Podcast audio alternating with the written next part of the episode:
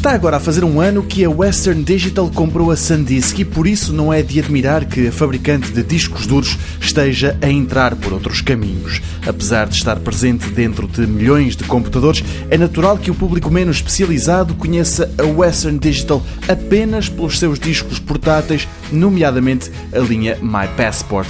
Uma categoria que está agora a receber um novo ramo, vem aí os My Passport SSD. Os Solid State Drives não só são mais seguros, como também são mais rápidos face aos discos duros tradicionais.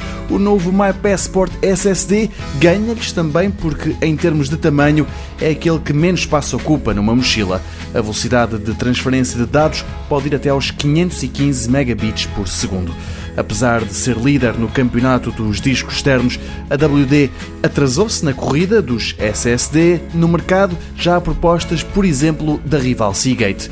Os preços desta nova linha variam entre os 125 euros na versão com um SSD de 256 GB e os 425 euros para o SSD de 1 TB.